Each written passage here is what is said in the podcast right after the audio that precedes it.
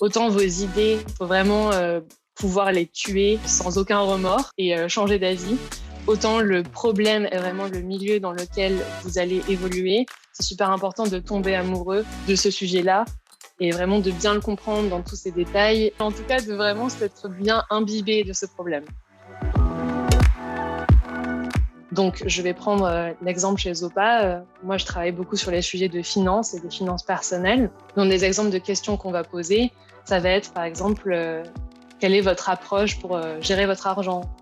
Quels outils est-ce que vous, utilisez? Avec qui est-ce que vous gérez votre argent? Que vous pouvez nous parler de la dernière fois que vous avez eu un problème d'argent? Ou la dernière fois que vous vous êtes senti bien, justement, avec votre argent, etc.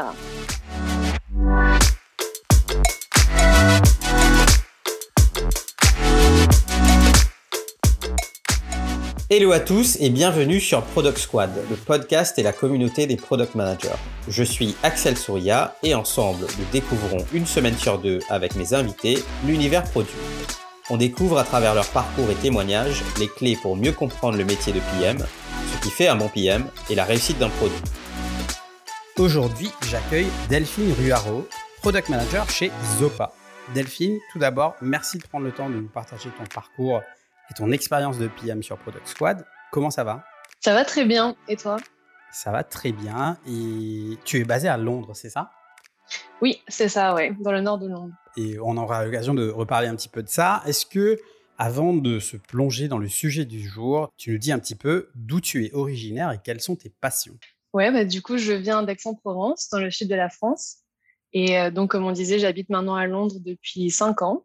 Ok, j'ai l'impression que je me fais arnaquer sur l'accent. J'entends pas, euh, l'accent du sud. Ouais, bah, Aix-en-Provence, euh, c'est un peu, euh, on est un peu à part. Je pense qu'on on échappe un petit peu à l'accent, mais je te rassure que mes parents ont un, bel accent du sud. Et sur certains mots, tu vas peut-être réussir à, le percevoir. est-ce que, est-ce que quand tu t'énerves, l'accent revient? Des gens comme ça?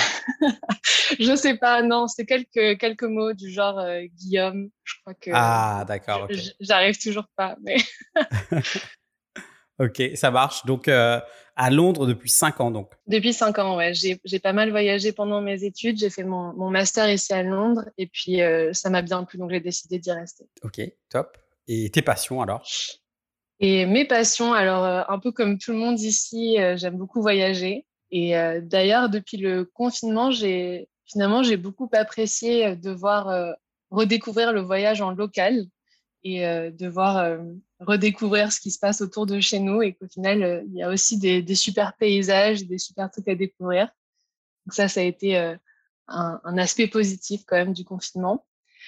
Euh, à côté de ça, je ne sais pas vraiment si c'est une passion, mais en tout cas un, un vrai centre d'intérêt. J'ai réalisé que je, je suis beaucoup intéressée par tout ce qui touche à la psychologie ou à comment, comment est-ce qu'on réfléchit, comment fonctionne le cerveau, comment est-ce que les gens communiquent, euh, comment se passent les mouvements de foule, tout ça.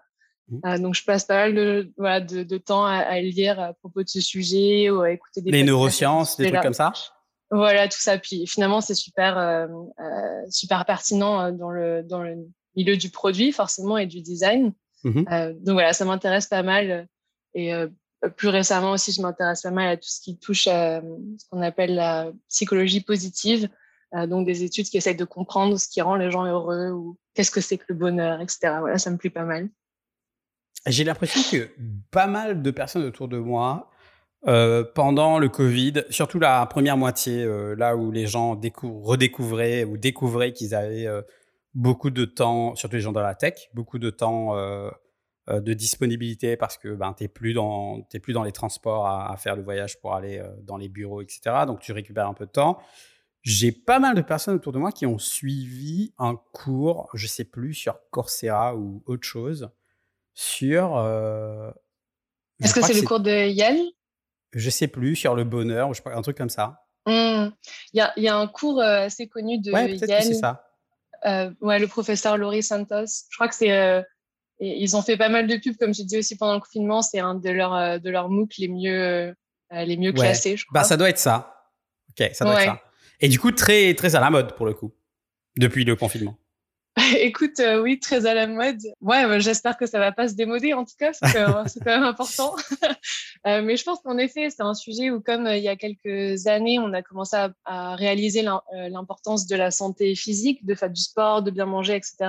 J'ai mhm. l'impression que ça fait quelques années qu'on commence à réaliser l'importance de tout ce qui est santé mentale et de prendre soin de, bah, de cet aspect-là aussi. Et bah, comme tu dis, je souhaite aussi que ça ne se démode pas. C'est hyper important. Euh, et est-ce que tu nous dis un petit peu euh, qu'est-ce que tu as eu comme parcours pour en être là aujourd'hui? Ouais, alors du coup, le, le contexte, c'est que moi, je viens d'une famille entièrement composée d'ingénieurs. D'accord. Et donc, euh, j'ai est-ce fait. Que, est-ce que vous jouiez tous au Lego? Est-ce qu'il y avait des Lego partout dans la maison ou pas? Complètement. Alors, c'était mon jeu préféré, les Lego. voilà, bah, c'est bien, c'est bien. Incroyable les Lego. Et euh, du coup, j'ai fait un, un, lycée assez classique en euh, du coup section euh, scientifique, option spé maths. Et mm-hmm. moi, j'adorais les maths. Hein. Je pense que c'était ma, ma, matière préférée. Okay. donc, j'étais assez prédestinée pour partir en école d'ingénieur après. Et en fait, dans ma, ma, dernière année de lycée, j'ai lu un livre qui s'appelle Pour Your Heart Into It de Howard Schultz. Donc, c'est le fondateur de Starbucks. Et donc, c'est un livre qu'il a sorti il y a quelques années euh, et euh, c'est son, autobiographie où il parle de comment est-ce qu'il a monté sa boîte. Et en fait, euh, ce livre, il m'a vraiment chamboulé. J'ai vraiment, moi, ça m'a beaucoup marqué en fait de, voir que une personne toute seule puisse changer à ce point-là en fait la consommation et les comportements d'un pays entier. Parce que c'est vrai qu'au final, les États-Unis, avant Starbucks, il n'y avait pas vraiment une culture du café. C'était pas vraiment quelque chose que les gens faisaient ou qui buvaient ou qui étaient vus comme euh, comme un, un, mouvement un peu de ouais un mouvement culturel presque. Mmh et, mmh et, voilà il parle il parle de comment est-ce qu'il a il a réussi à, à, effectuer ce changement. Et il parlait aussi du fait qu'il voulait créer voilà cette ce qu'il appelle le, the third place donc la, le troisième endroit qui est euh, entre ton travail et ta maison, euh, de créer cet environnement où tu peux venir, bah voilà, te ressourcer, prendre ta, ta tasse de café, euh, prendre du temps sur ton ordi. Et en fait, ça m'a vachement marqué et, je me suis dit à cette époque-là que si je voulais euh, euh, avoir un impact sur le monde, changer la façon dont les gens se, comportent ou changer euh, des comportements à grande échelle, la meilleure façon de le faire, c'était par l'entrepreneuriat et d'avoir un, un, business model qui te permet d'être périn sur le long terme. Et donc, dans ma tête de 17 ans, j'ai décidé que je voulais devenir CEO. et je savais pas vraiment comment faire ça. Euh, J'avais pas vraiment d'exemple non plus autour de moi, dans ma famille ou euh, d'amis d'amis. Et donc, euh, il me semblait que le mieux, c'était d'apprendre euh, quelque chose de super concret, de, se lancer directement dans bah, comment ça marche, le marketing, la vente, etc. Et donc, j'ai décidé de partir en école de commerce. Je mais, là, maintenant... mais là, les parents, ils disent quoi? Les parents qui attendaient l'école d'ingénieur Écoute, euh, tous mes professeurs euh, m'ont dit que je faisais une, une, grosse bêtise. Mes parents étaient euh, euh vraiment supportifs à me dire voilà, tu, tu, fais ce que tu veux. Ouais. je t'avoue qu'à posteriori, je ne sais pas si c'est forcément le choix que je recommanderais pour quelqu'un qui veut spécifiquement se lancer dans l'entrepreneuriat. mais bon, on peut, on peut revenir sur ça plus tard. Mais donc, je suis yes. partie en école, en école de commerce. Et euh, mes premiers stages, mes premières expériences euh, euh, professionnelles, c'était plutôt en marketing. Donc, je suis passée par la grande conso, ensuite par un incubateur de, de start-up social. Et en fait, j'ai fait un échange en Californie pendant un an, où c'est là où je suis vraiment, euh, je me suis vraiment plongée dans l'univers de la technologie. Forcément, là-bas, on baigne là-dedans. Mmh. donc, ça a commencé à vraiment m'intéresser et, et, je me suis dit que je voulais vraiment rentrer dans le domaine de la technologie. Et c'est aussi là-bas que j'ai, bah, pour la première fois, entendu parler du poste de product manager. Mmh. En fait, j'ai réalisé que dès qu'il y avait, euh, euh, dès que quelqu'un venait parler sur le campus euh, de, de, sa boîte, quoi, que ce soit, je sais pas, Slack ou Twitter, en fait, si c'était pas le, le, fondateur qui venait parler, souvent c'était le PM. Et en fait, ça m'a, ça a beaucoup résonné en moi parce que jusqu'ici, j'avais un peu un complexe que euh, j'arrivais jamais à me concentrer sur quelque chose en particulier, à me spécialiser. J'enviais mes potes qui euh, étaient déjà à fond dans un domaine, euh, qui savaient déjà qu'ils voulaient devenir euh, ingénieur électrique en particulier ou dans la médecine en dermatologie, tu vois. Mmh. Et moi, euh, dans le choix de mes cours, dans tout, j'arrivais jamais à me concentrer sur quelque chose. J'étais intéressée par plein de plein de domaines différents. Et en fait, ça m'a, ça m'a, ça a beaucoup résonné en moi le fait que le métier de, PM, en fait, justement, c'était un avantage. Il fallait être quelqu'un qui soit assez généraliste, comme on dit, et qui s'intéresse autant euh, aux questions design que euh, au développement, qui comprenne un peu du code, euh, au marketing, etc. Et voilà. Et donc, je me suis dit, à cette époque-là, que c'était un peu, que ce serait sûrement un peu ce qui m'intéresserait d'être PM.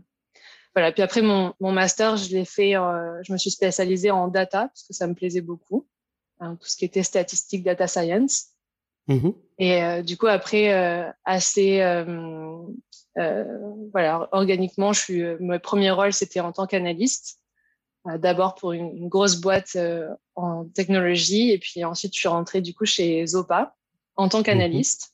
Et chez Zopa, les analystes sont vraiment le, vraiment le bras droit du product manager. Et donc, assez naturellement, je suis passée en tant que product manager. Et donc, aujourd'hui, je gère une équipe euh, une squad. Du coup, euh, chez Zopa, on travaille aussi sous format, sur le format de Spotify. Mhm. Et donc, c'est une équipe qui est interdisciplinaire avec des développeurs front-end, back-end, QA, euh, un une product designer, un data scientist. Et j'ai la chance de travailler pour une équipe qui, justement, notre but, c'est d'améliorer l'engagement avec nos produits. Et donc, particulièrement, on lance très souvent des produits et des fonctionnalités complètement nouvelles. Euh, ce qui est un peu ce dont on va parler aujourd'hui. Ok, superbe. Eh bien, écoute, tu vas pouvoir nous parler un petit peu de tout ça. Euh, et est-ce que tu nous en dis un petit peu sur, euh, un petit peu plus sur Zopa, donc que moi je connais de mon temps du, de fintech à, Londres, mais on a récemment discuté avec Sarah Setti, qui est Chief Product Officer chez October, qui est une boîte qui fait du SME lending euh, euh, en France avec euh, effectivement une marketplace. Et je lui disais, ah tiens, ça me fait penser à Zopa. Donc, est-ce que tu nous expliques ce que fait Zopa? Ouais, du coup, Zopa, c'est aujourd'hui ce qu'on appelle ici une challenger bank. C'est-à-dire qu'on est une banque aujourd'hui, mais donc une banque qui est entièrement digitale. Une néobanque, donc, comme on dit ici. Une néobanque, exactement. Et euh, donc, le but, c'est d'améliorer l'expérience que vous pouvez avoir euh, avec des produits financiers comparés aux banques traditionnelles. Euh, Zopa, à la base, ça a été lancé il y a, il y a assez longtemps, en 2005.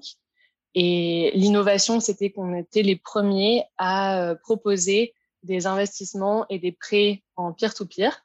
C'est-à-dire que si une personne a besoin d'emprunter de l'argent, une autre a envie d'investir, en fait, on les mettait en connexion.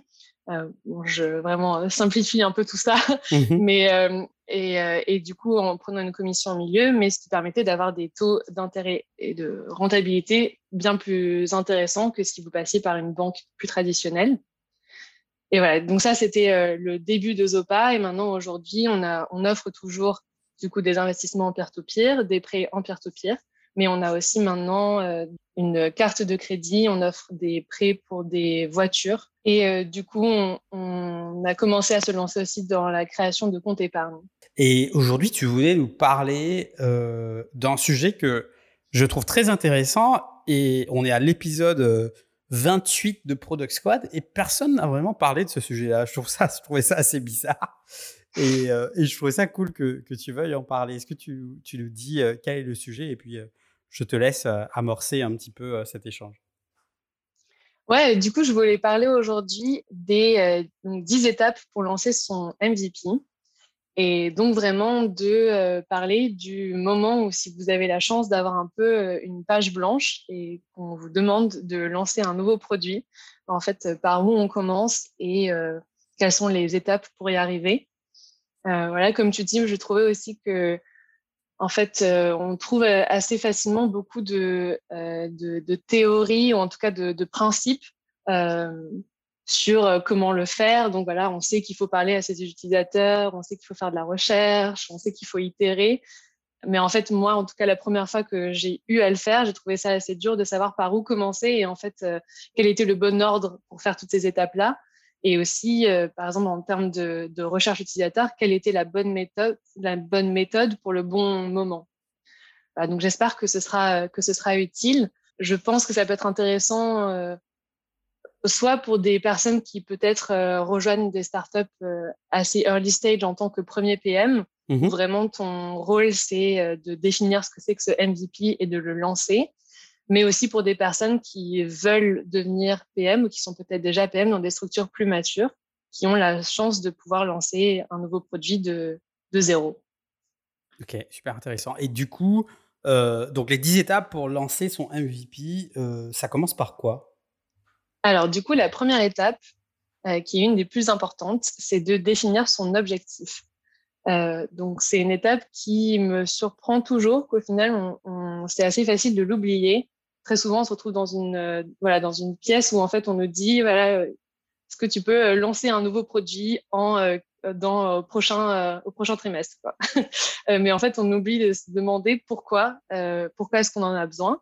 Et surtout, voilà, l'idée, c'est que si le but, au final, c'est un certain nombre d'utilisateurs versus si votre but, c'est d'atteindre un certain chiffre de profit, par exemple, en fait, on va partir sur des directions complètement différentes. Donc ça, c'est une étape qui, pour moi, en fonction de l'organisation dans laquelle vous travaillez, doit, doit être une collaboration entre le PM, vous, à votre, avis, quel est l'objectif qui est le plus pertinent pour votre équipe, et euh, forcément avec euh, des personnes euh, au niveau leadership ou au-dessus de vous, peu importe qui doit être, qui doit être impliqué, de se mettre d'accord sur comment est-ce qu'on va mesurer le succès au final de cette MVP. Mmh, très important. Et je pense qu'effectivement, c'est quelque chose que qu'on oublie souvent. je parlais à une entreprise il n'y a pas très longtemps euh, où j'ai eu l'opportunité de faire une immersion.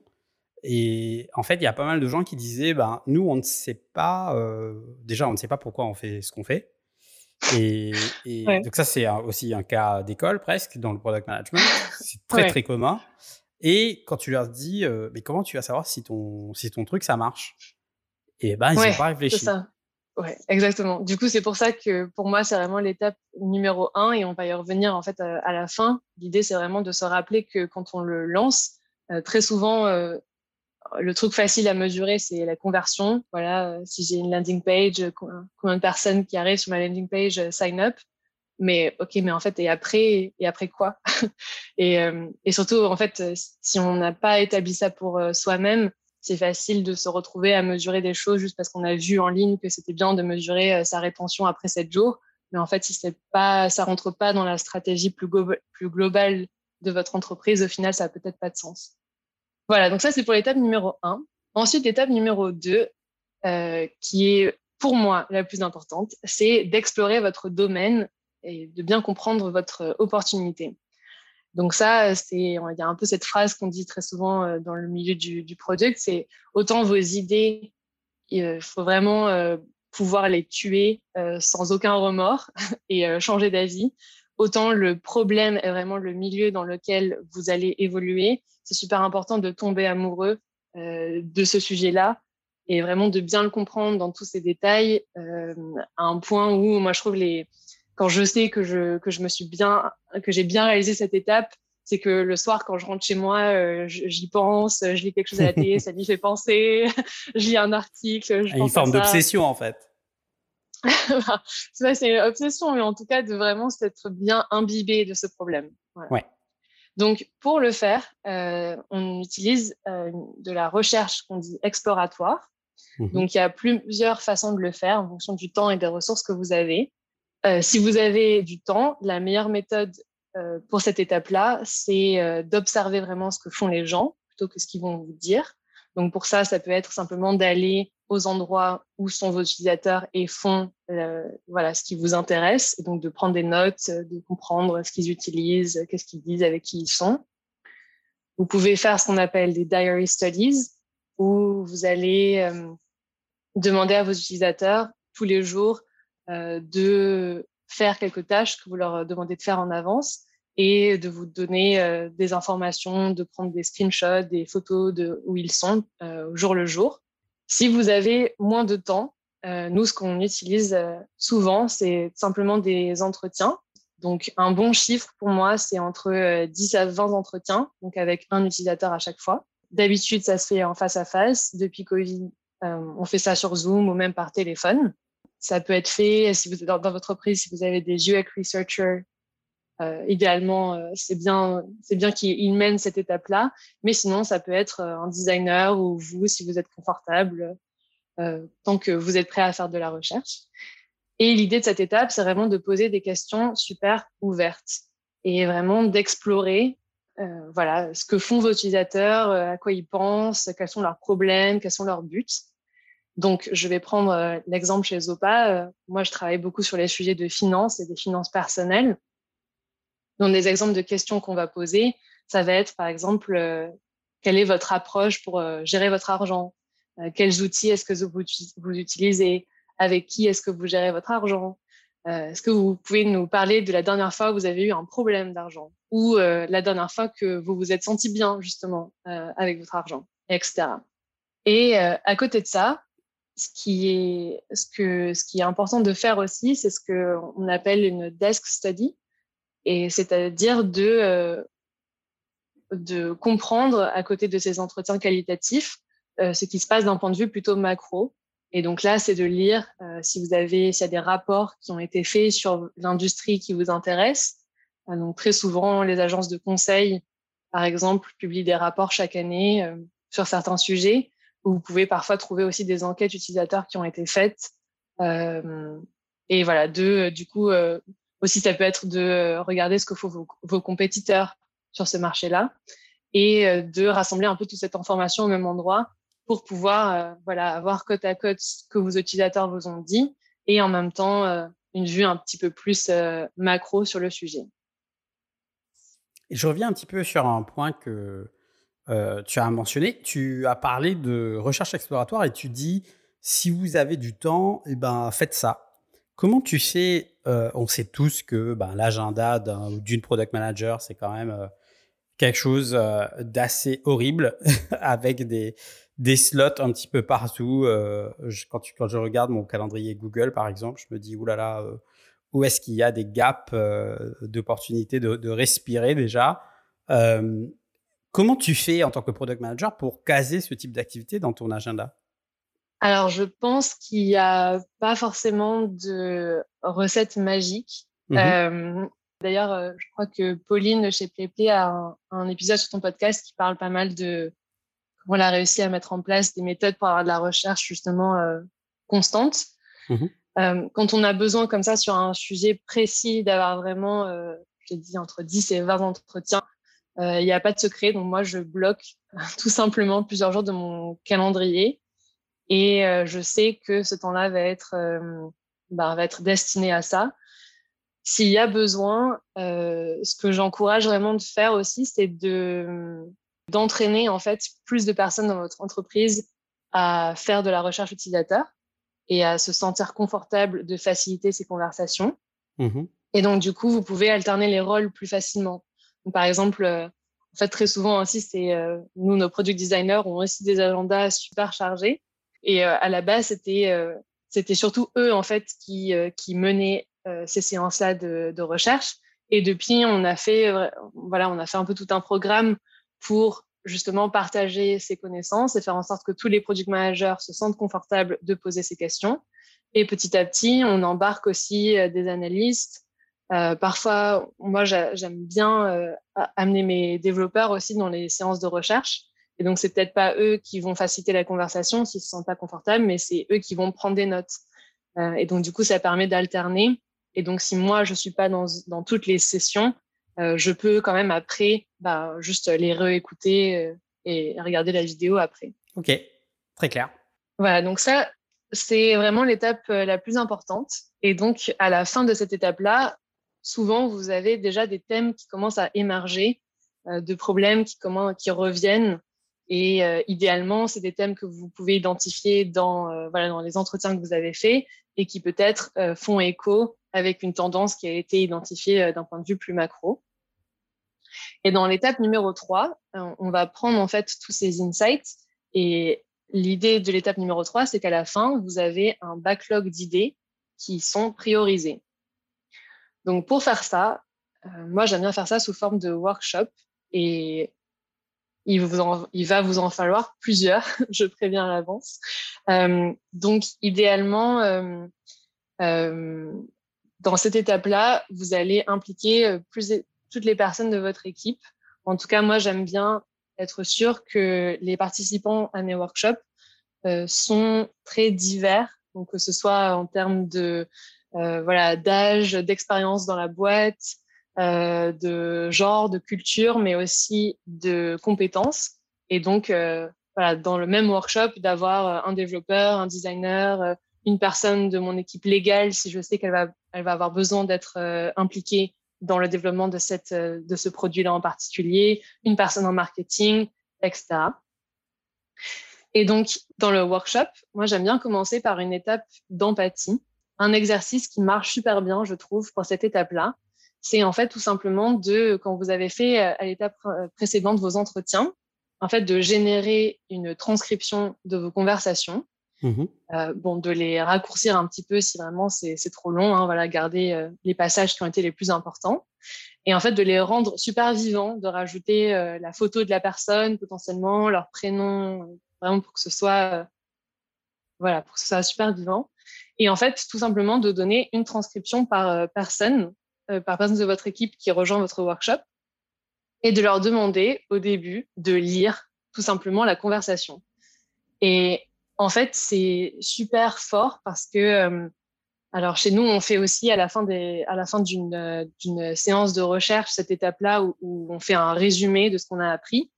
Mais je trouve que d'avoir vraiment la, la transcription et les verbatims exacts des utilisateurs avec leurs expressions, les mots exacts qu'ils ont choisis pour euh, décrire un problème qu'ils ont ou, une activité qu'ils font.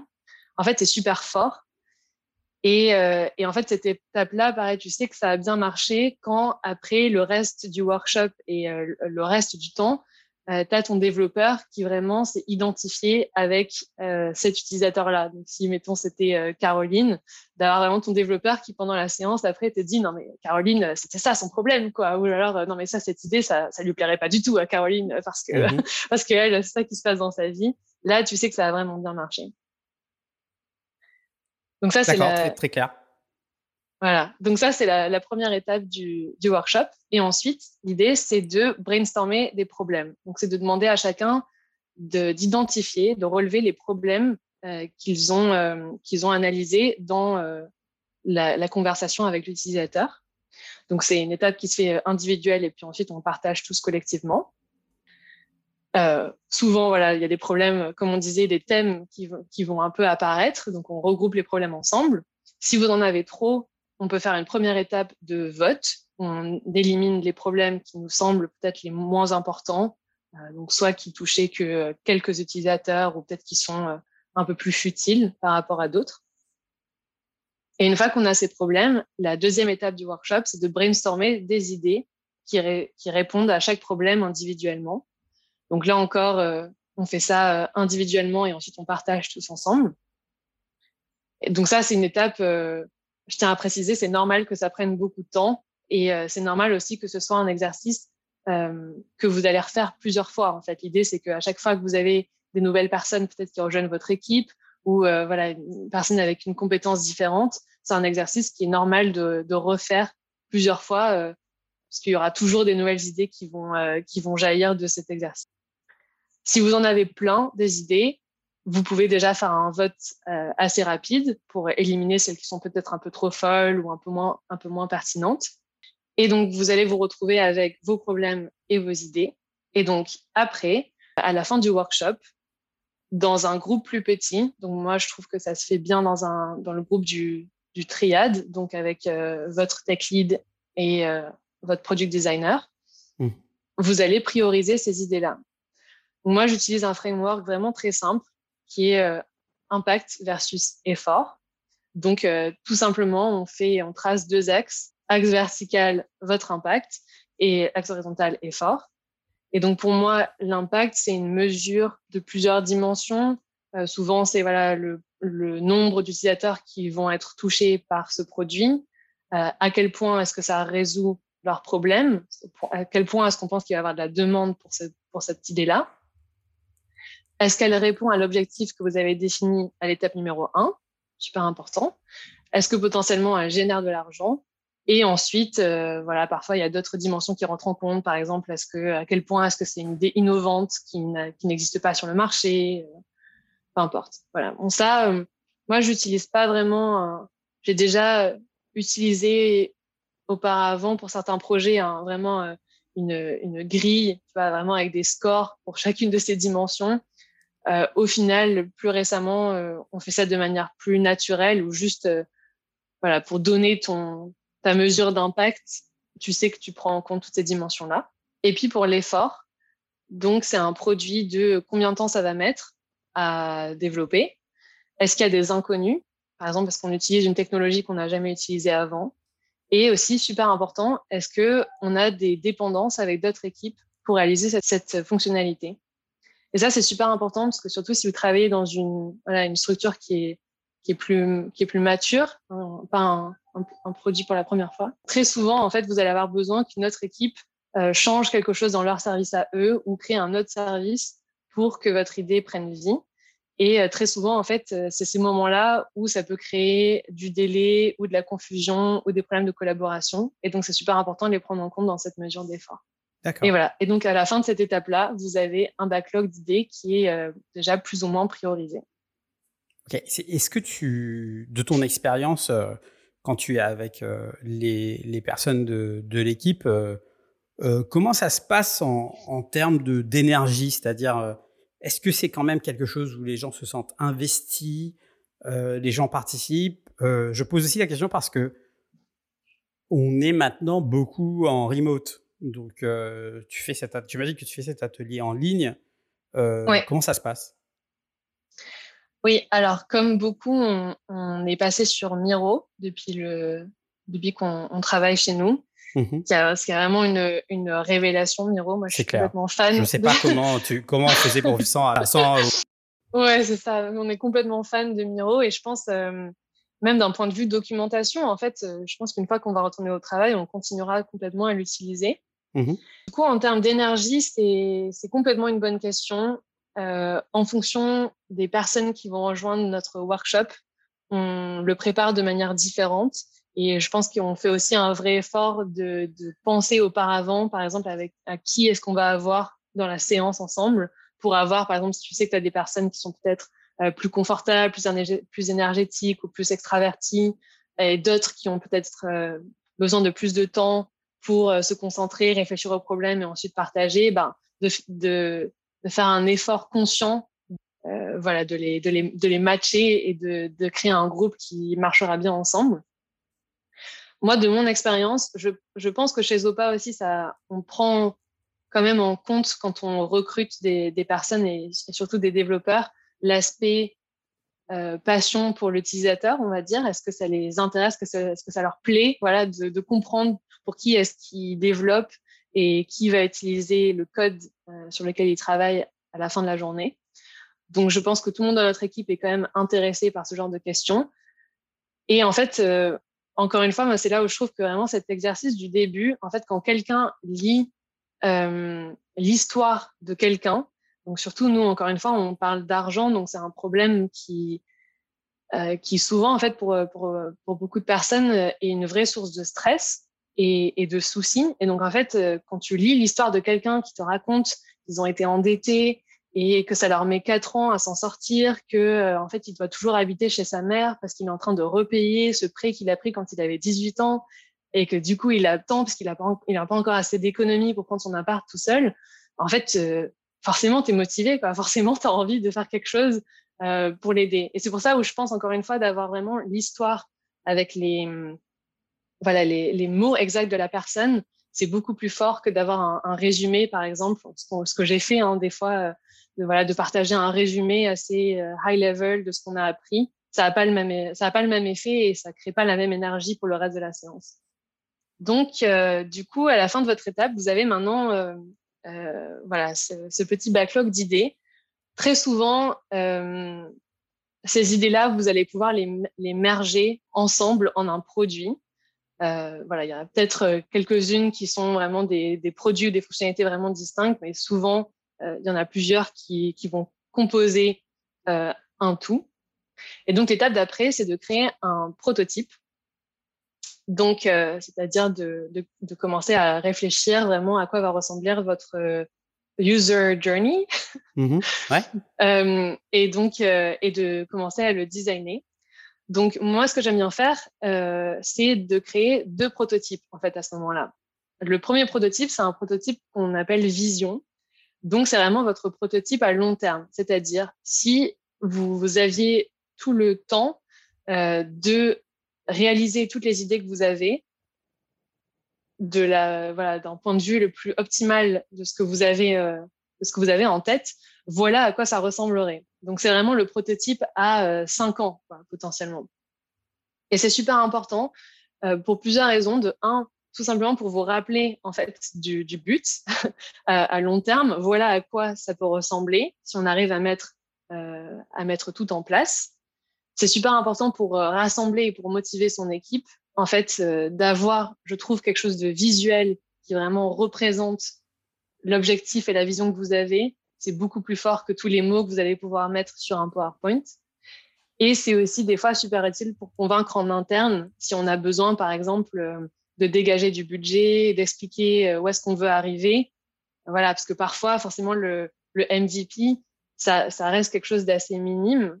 Et donc, euh, pour comprendre en fait que le MVP, c'est euh, la première étape pour arriver à quelque chose de beaucoup plus grand, c'est important, euh, voilà, parfois d'avoir encore une fois un support visuel pour expliquer et pour montrer là où on veut arriver. Et à côté de ça, on fait un prototype du coup MVP qui est vraiment ce que ce qui nous semble être la la version, on va dire la plus concentrée et la, la, la la, première version qu'on pense, euh, qui on pense vaut le coup de lancer. D'accord. Voilà, donc ça c'est pour l'étape numéro 4. Et euh, l'idée c'est que ce prototype MVP et ce prototype vision, justement, vous allez les utiliser pour les étapes d'après. Donc l'étape numéro 5, vous avez du coup cette idée que vous avez formulée à partir des problèmes que vous avez identifiés. Et donc, avant de dépenser plus de ressources et de passer plus de temps pour développer cette idée, c'est super important de la valider. Et donc, c'est-à-dire de s'assurer que vous avez bien réussi à identifier le problème et à le traduire en une solution. Donc, pour faire ça, on revient à une étape de recherche. Donc, encore une fois, en fonction du temps et des ressources que vous avez, il y a plusieurs options qui s'offrent à vous. L'option la plus rapide, euh, c'est de faire tout simplement un sondage, donc c'est-à-dire d'envoyer une survey, hein, voilà, un questionnaire à vos utilisateurs ou en tout cas un groupe d'utilisateurs qui représente votre audience et votre target. Et donc, vous euh, leur expliquez au début le concept de votre idée. Moi, cette étape-là, alors voilà, soit vous pouvez euh, leur montrer déjà un prototype Soit si vous pensez que ça peut influencer leur réponse, vous pouvez aussi simplement juste expliquer le concept de votre idée. Et ensuite, vous leur posez des questions pour essayer de comprendre est-ce qu'ils sont intéressés. Donc, euh, ça peut être euh, très simplement, voilà, euh, est-ce que cette idée est pertinente pour vous Et là, c'est des, des échelles très pertinentes, un peu pertinentes, pas pertinentes, etc. Est-ce que vous l'utiliseriez est-ce que, à quel point est-ce que vous trouvez cette idée innovante, par exemple? Ça peut être intéressant. Ça peut vous arriver, par exemple, que quelqu'un vous dise que l'idée n'est pas du tout innovante, mais qu'elle reste quand même super pertinente pour eux et qu'ils l'utiliseraient, ou dans l'autre sens. Et une question aussi que je trouve euh, intéressante à poser, c'est qu'est-ce qui pourrait faire que vous ne l'utiliseriez pas, par exemple? Et c'est là où, en fait, souvent, les gens vous, vous donnent des insights super intéressants de, par exemple, euh, peut-être que euh, l'idée en soi leur plaît énormément, mais en fonction du prix, en fait, ça pourrait être un, ça pourrait les bloquer ou souvent ça peut être sur l'aspect accessibilité. Voilà, en fonction de où est-ce que cette idée-là ou cette fonctionnalité va vivre, peut-être qu'ils l'utiliseront, peut-être qu'ils ne l'utiliseront pas. donc ça, c'est la méthode la plus simple. Mmh si vous avez un peu plus de temps une bonne méthode aussi, c'est de créer du coup une euh, landing page mhm. qui euh, explique votre concept. Euh, encore une fois, donc vous pouvez l'expliquer et rajouter des images, des screenshots de votre prototype. Et en fait, de communiquer à votre audience, encore une fois, à votre groupe d'utilisateurs qui, qui est votre target, cette landing page. Et sur la landing page, vous pouvez rajouter une option de sign up à une bêta list. C'est-à-dire que quand votre produit va lancer, ils seront les premiers à pouvoir l'utiliser et de regarder euh, quelle sorte de conversion vous, euh, vous, vous avez sur, euh, sur cette landing page. Vous pouvez aussi d'ailleurs leur laisser une option déjà de, de partager du feedback sur le concept qu'il leur a expliqué sur ce site. Ce qu'on appelle une, une, un, un, fake door test, c'est ça? Alors, plus ou moins, moi, ce que j'appelle même fake door test, c'est, mm-hmm. j'allais en, j'allais en parler d'ailleurs, c'est c'est pour moi quand tu as déjà un produit qui existe et que en fait tu rajoutes du coup cette euh, fonctionnalité euh, comme si vraiment elle était là en fait. Mmh euh, et du et puis les gens vont cliquer dessus et ça dira à coming soon, etc. C'est ça? Exactement, voilà. Donc tu cliques dessus comme si ça, en fait, tu allais voilà, être ramené à, cette, à cette fonctionnalité et en fait, tu as un message exactement comme tu te dis, en fait, en, toujours en train de, de, travailler dessus et potentiellement d'ailleurs, encore une fois, avoir euh, un espace pour laisser du feedback et ou s'inscrire à une bêta. Alors nous, le factor test, c'est quand même la méthode qui déjà de 1 te demande le plus potentiellement de temps, parce qu'il faut quand même que tu codes ce, petit aspect de rajouter ce bouton, etc. Et surtout, c'est une méthode qui est quand même assez décevante pour tes utilisateurs, parce qu'au final, ils pensent qu'ils vont pouvoir accéder à un produit qui n'existe pas. Donc, euh, c'est quand même la méthode la plus, je pense, euh, la plus puissante puisque tu vois vraiment le comportement de tes utilisateurs dans in situ, quoi, hein, dans, le, dans, le dans le contexte dans lequel euh, ils évolueront ensuite. Mais pour, euh, voilà, pour les raisons dont on vient de parler, nous, c'est quand même une méthode qu'on utilise assez rarement. Et en tout cas, c'est une, vraie décision quand on veut l'utiliser. On, pèse les pour et les contre. Je pense d'autant plus chez Zopa comme on est dans, le, dans un milieu financier qui est vachement régulé voilà, c'est super important de prendre en compte à quel point est-ce que ce sera décevant pour quelqu'un de penser qu'il y a quelque chose alors qu'en fait, il n'y a rien. Ouais. Ok, très clair. Voilà. Merci. Et, et je rajouterai juste aussi une, dernière méthode qui est mhm. assez sympa à faire si vous avez du temps, euh, vous personnellement, euh, qui est ce qu'on appelle un concierge test, où en fait, l'idée, c'est de créer un prototype assez haute fidélité et en fait, l'idée, c'est que vous n'avez aucun back-end et que, en fait, tout ce qui se passe fait manuellement, c'est ça. Voilà, c'est fait manuellement. Donc, si on prend euh, l'exemple, mettons, de Airbnb, bah, l'idée, ça aurait été que vous avez une interface où euh, les gens peuvent rentrer euh, voilà, leur budget, les dates auxquelles ils sont intéressés. Et en fait, vous, manuellement, vous allez chercher des hôtels, des options pour eux et leur envoyer, mettons, par email ou voilà, sur cette interface. Et euh, voilà, là, l'idée, c'est que hum, c'est ce qui se rapproche le plus de la, réalité. Donc, c'est vraiment un, bon outil pour observer vraiment ce que les gens font et ce qu'ils en pensent. Euh, mais par contre, ça prend quand même pas mal de temps, forcément, à faire. Et donc là, euh, dans ces cinq premières étapes, pour récapituler, on a défini l'objectif, pardon, on a exploré un domaine, une opportunité, on a brainstormé avec l'équipe, ça nous a permis de créer un backlog d'idées, on a ensuite créé un prototype, euh, donc prototype vision euh, pour fédérer, et puis ensuite le, prototype, le, MVP pour euh, clarifier qu'est-ce qu'on allait faire. ensuite, on vient valider nos idées et la demande pour cette, chose qu'on essaye de créer à travers des tests, que ce soit du concept testing, du fake door testing ou comme tu viens d'en parler, un concierge test. Qu'est-ce qui se passe par la suite? À ce stade-là, vous, avez, vous avez du coup validé que votre idée est la bonne et qu'il y a une demande pour cette idée. Donc là, c'est vraiment le feu vert. C'est déjà un bon feu vert pour se dire que ça vaut le coup. L'étape d'après, qui est à faire, euh, moi je trouve en parallèle, c'est quand même de vérifier la viabilité de votre idée. C'est-à-dire d'un point de vue plutôt commercial, est-ce que cette idée vaut le coup? Donc c'est là où vous allez faire vos projections euh, et réfléchir un petit peu au business model de votre produit. Donc, encore une fois, ça dépend vraiment euh, de, euh, du type de projet sur lequel vous travaillez et de, euh, de, du scope, on va dire, voilà, du produit sur lequel vous êtes en train de, travailler ou que vous êtes en train de dessiner. Mais c'est super important parce que souvent, quand vous faites justement cet exercice de faire vos projections, vous allez identifier quelles sont les hypothèses les plus cruciales pour arriver au modèle et à l'objectif, encore une fois, qu'on a, a défini à l'étape numéro 1. Et donc, par exemple, bah, très souvent, voilà, vous allez peut-être avoir une hypothèse d'un pourcentage de conversion de personnes qui vont se sign up à votre produit. Peut-être que vous allez avoir une hypothèse de rétention ou un pourcentage de personnes qui vont recommander le produit à quelqu'un d'autre, etc. Et c'est important de les identifier assez rapidement puisque ça veut dire que ces hypothèses-là, elles vont être importantes à valider assez rapidement. Et sinon, en fait, vous allez pouvoir comme vous avez vos projections et votre, euh, votre euh, modèle, on va dire, commercial, vous allez pouvoir très facilement simuler ce qui se passe si euh, votre, votre hypothèse de conversion n'était pas bonne. En fait, voilà, si le chiffre est plus haut ou plus bas, est-ce que ça rend toute votre idée complètement, bah, complètement pas viable d'un point de vue commercial ou est-ce que ça vaut quand même le coup de le faire?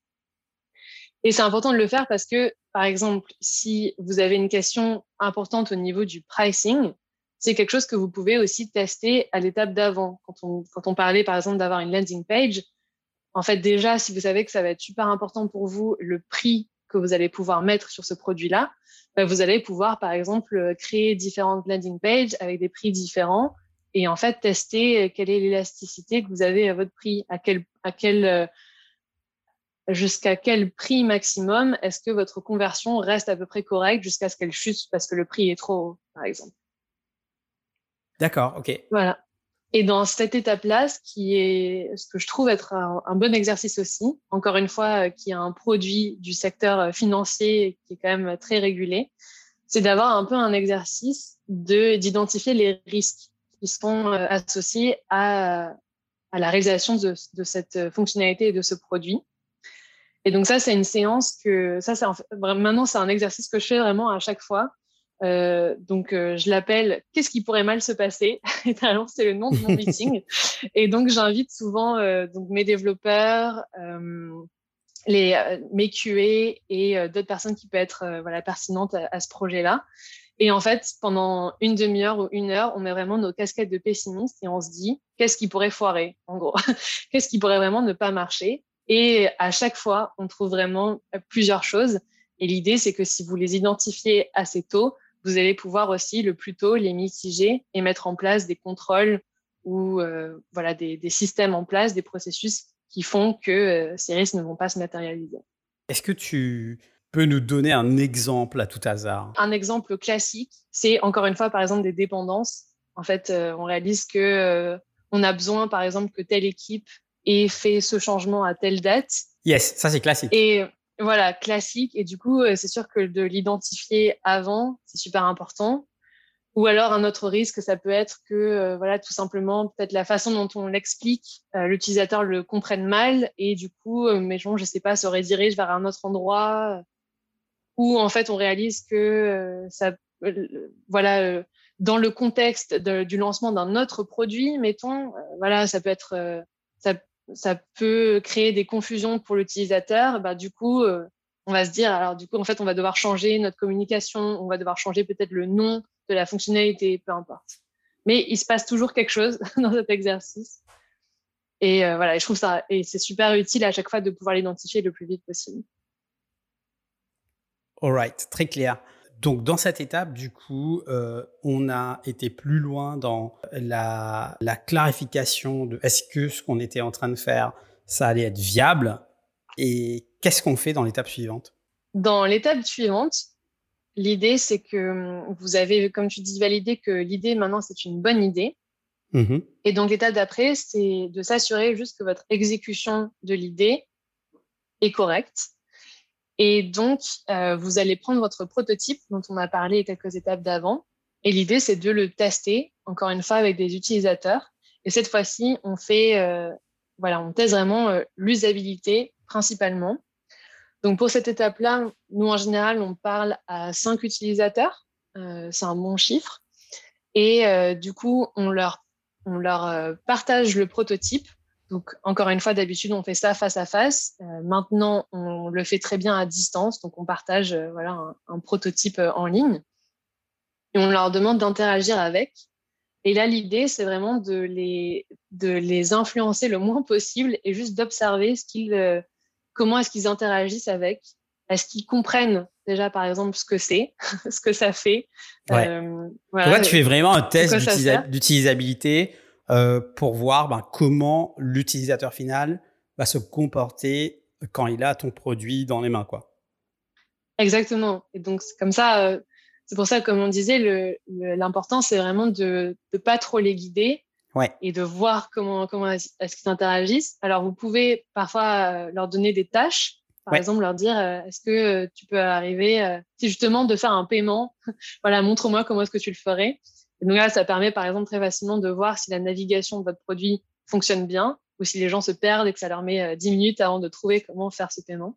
Mmh et voilà, nous, nous c'est une étape qu'on fait en général face à face en live. il existe aussi des outils comme user testing, par exemple, euh, qui vous permet de le faire de manière asynchrone, où en fait vous publiez un lien de votre prototype avec, euh, comme on dit, des tâches ou des prompts, et vous demandez aux utilisateurs de le, bah, de le parcourir dans leur temps. Et en fait, euh, ensuite, vous avez le recording de cette séance et vous pouvez le regarder après et l'analyser. Parce que c'est voilà, vrai que c'est une étape, une méthode de recherche qui demande moins d'implication, qui, qui moins une conversation et plus de regarder, d'observer en fait les comportements. Donc, c'est possible de le faire euh, de cette manière-là si vous voulez, par exemple, encore une fois, euh, sauver du temps. Ok, très clair. Voilà, si tout se passe bien, vous avez maintenant réussi à valider euh, la demande et, et votre exécution du coup de cette idée. je dirais juste quand même que cette étape-là, par exemple, c'est normal que tout ne se passe pas bien. moi, j'ai un produit sur lequel j'ai travaillé pendant plusieurs mois chez Zopa qui qu'on a lancé ensuite et on a dû euh, faire, je crois, à peu près euh, cinq rounds de, de cette étape-là d'usabilité, où en fait, euh, voilà, à chaque fois, il y avait quelque chose qui marchait pas. C'était un, produit qui était assez complexe à comprendre. Et euh, donc voilà, on a dû juste revenir à chaque fois à l'étape euh, prototype et changer un peu le design jusqu'à ce qu'on arrive à, quelque chose qui nous paraissait correct. Et donc l'étape d'après, c'est euh, bah, l'étape du delivery, c'est-à-dire de enfin coder euh, tout ce dont vous avez imaginé. Donc, je ne vais pas rentrer trop dans les détails. Euh, cette étape-là, elle, la, méthode que vous utilisez dépend euh, pas mal des équipes. Euh, en fonction de la taille euh, du produit que vous avez, voilà, du fonctionnement de, euh, de, des équipes développement chez vous. Moi, j'ai utilisé une méthode plutôt Kanban, où du coup, voilà, tout simplement, en fait, euh, on décortique ce produit, cette fonctionnalité en development stories. Et ensuite, bah, il faut juste euh, les coder, quoi. Donc, on a un gros backlog et il faut juste arriver au bout. Et on se met peut-être euh, quand même un peu des buts chaque semaine de ce qu'on essaie, de ce qu'on espère accomplir. Et puis là, je travaille encore sur un nouveau produit. Et là, on reste sur un format plutôt Scrum où on essaye de, euh, à la fin de chaque sprint, avoir en fait déjà au début bah, le, tout premier squelette, par exemple, euh, de euh, notre API. Et puis ensuite, on va commencer à rajouter un petit peu le, les, les, écrans sur le front-end. Et puis ensuite, voilà, on rajoute, on rajoute des couches jusqu'à ce qu'on arrive au résultat final. Ça, vraiment, ça dépend, ça dépend de chacun. La seule chose que je voulais préciser sur cette étape-là, c'est que euh, c'est peut-être ça paraît peut-être évident, mais c'est super important de faire une vraie séance de kick-off. Mmh euh, si vous avez suivi les étapes dont on a parlé, quand même, vos développeurs sont déjà au courant de cette fonctionnalité. Ils ont déjà, ils ont, ils ont déjà fait partie du brainstorming. Donc peut-être que même l'idée, c'était la leur à la base.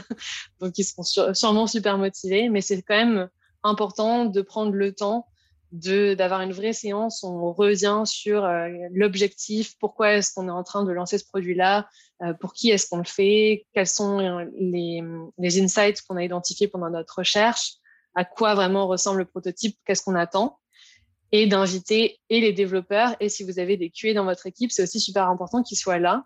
Euh, parce qu'au final, c'est super important que eux aussi comprennent très bien quel est le comportement qu'on attend de cette fonctionnalité et euh, voilà, qu'est-ce que ça veut dire une fonctionnalité qui marche bien et quels sont les bugs qui pourraient, euh, qui pourraient arriver.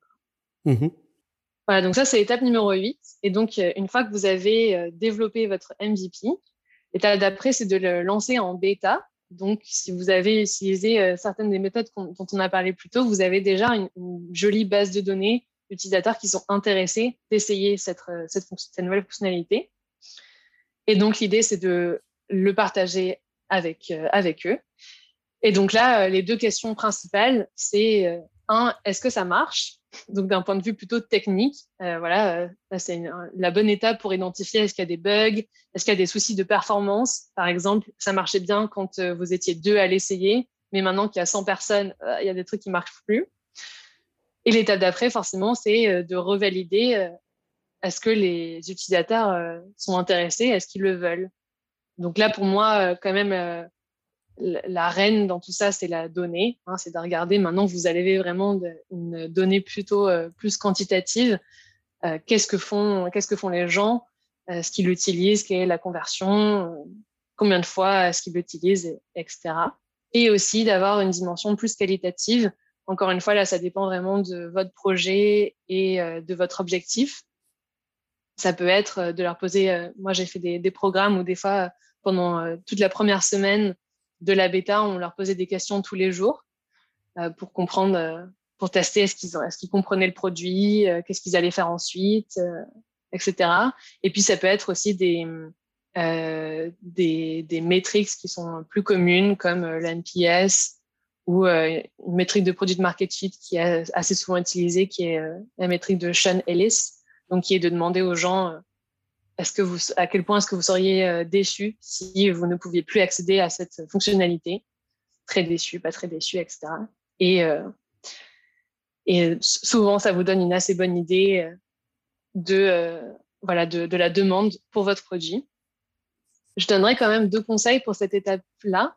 Euh, la première conseil, c'est euh, si vous avez du coup une, cette liste d'utilisateurs euh, qui, qui, sont sign-up pour rejoindre votre bêta, si vous savez déjà à l'avance qu'il y a de grandes chances que votre produit change, que, vous, que vous fassiez plusieurs rounds, on va dire, d'itération, un conseil de ne pas utiliser toute votre liste d'utilisateurs d'un coup. Parce qu'en fait, une fois qu'ils vont tester votre produit, si vous vous rendez compte, par exemple, très rapidement qu'en fait, il y, a un gros bug, il y a quelque chose qui marche pas du tout, en fait, vous aurez un petit peu euh, gaspillé toute cette liste de gens, parce que c'est beaucoup plus dur de convaincre quelqu'un d'utiliser quelque chose une deuxième fois, si la première fois s'est mal passé, plutôt que de leur proposer quelque chose euh, dès le début.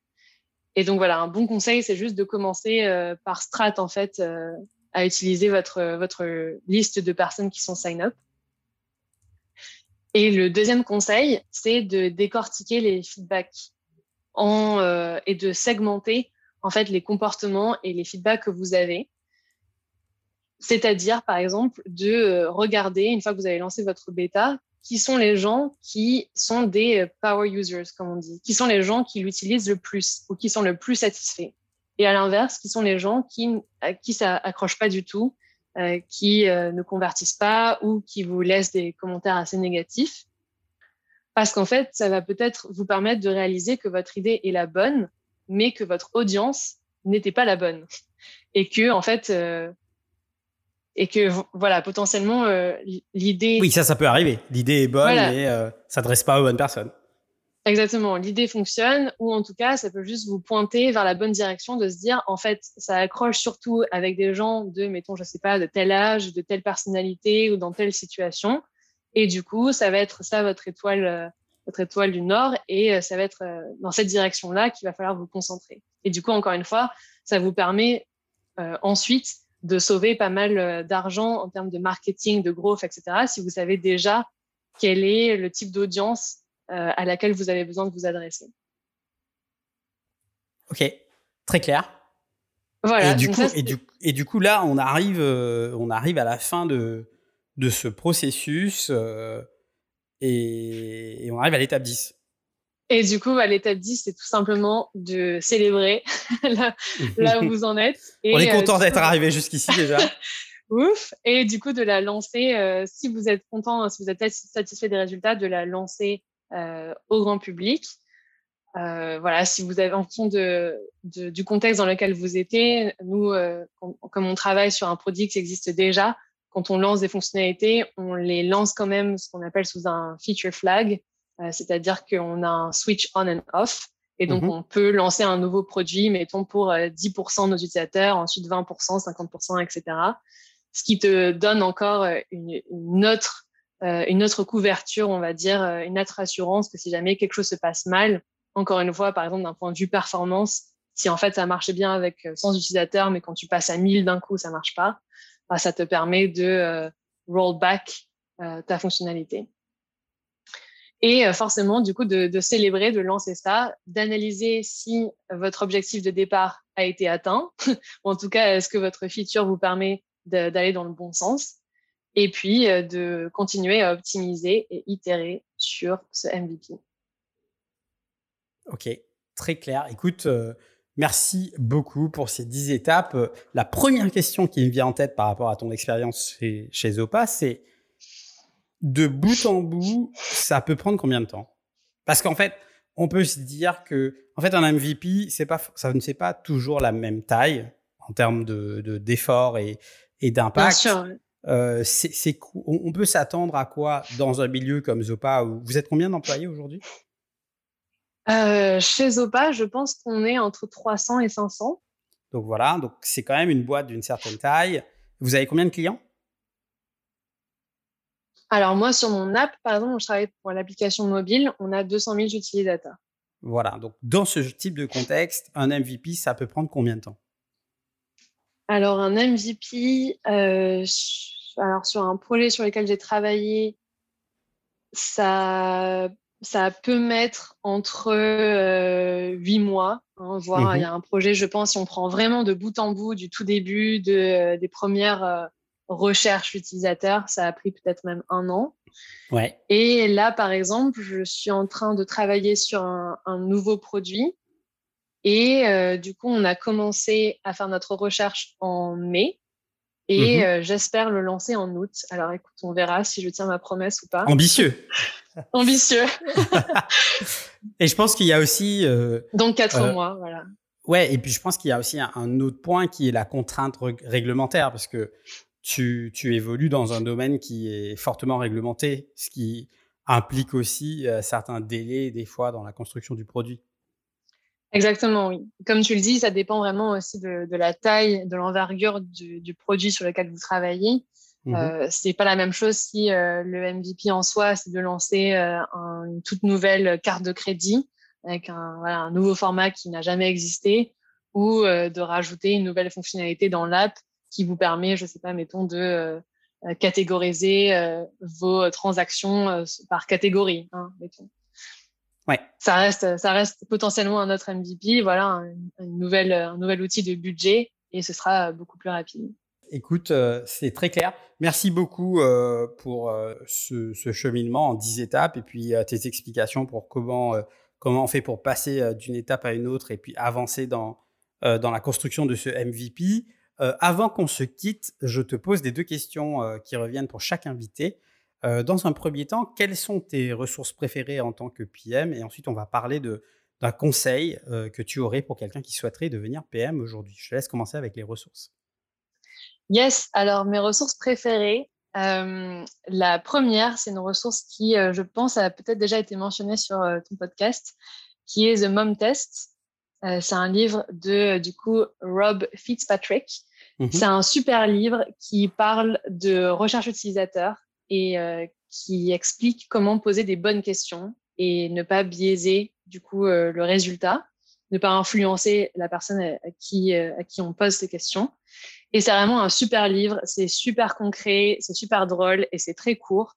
Donc vraiment, je crois que c'est le livre que j'ai le recommandé le plus dans, dans, dans, ma vie. Hein, je pense vraiment fiction, pas fiction, parce que c'est super, c'est super utile pour n'importe qui veut se lancer dans le produit, que ce soit en tant que voilà PM, designer, researcher, quelqu'un qui veut se lancer sur un projet, euh, un entrepreneur.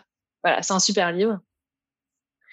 Et un, un, autre livre que je recommande beaucoup, que j'ai découvert assez récemment, euh, il s'appelle Validating Product Ideas, mm-hmm. euh, en anglais aussi, du coup, de Tomer Sharon. Donc, je crois que c'est le, le euh, Head of Research de WeWork. Et c'est un super livre, aussi super concret. Et en fait, il a organisé sous forme de questions produits. D'accord. Donc, par exemple, euh, euh, qui, sont, qui, qui est mon utilisateur target? Quels sont leurs problèmes? Est-ce que mon, mon idée résout leurs problèmes? Où est-ce que mes utilisateurs recherchent de l'information, etc. Et en fait, pour chaque question que vous vous posez, il vous donne quelle est la meilleure méthode de recherche, laquelle est la plus pertinente à cette question-là avec quelques alternatives et ensuite un guide super concret de euh, comment organiser votre recherche, euh, quelles sont les étapes pour la mettre en place, euh, voilà, quels sont les éléments auxquels il, quels sont les éléments auxquels il faut que vous, euh, je vais le refaire, quels sont les éléments qu'il faut que vous preniez en compte.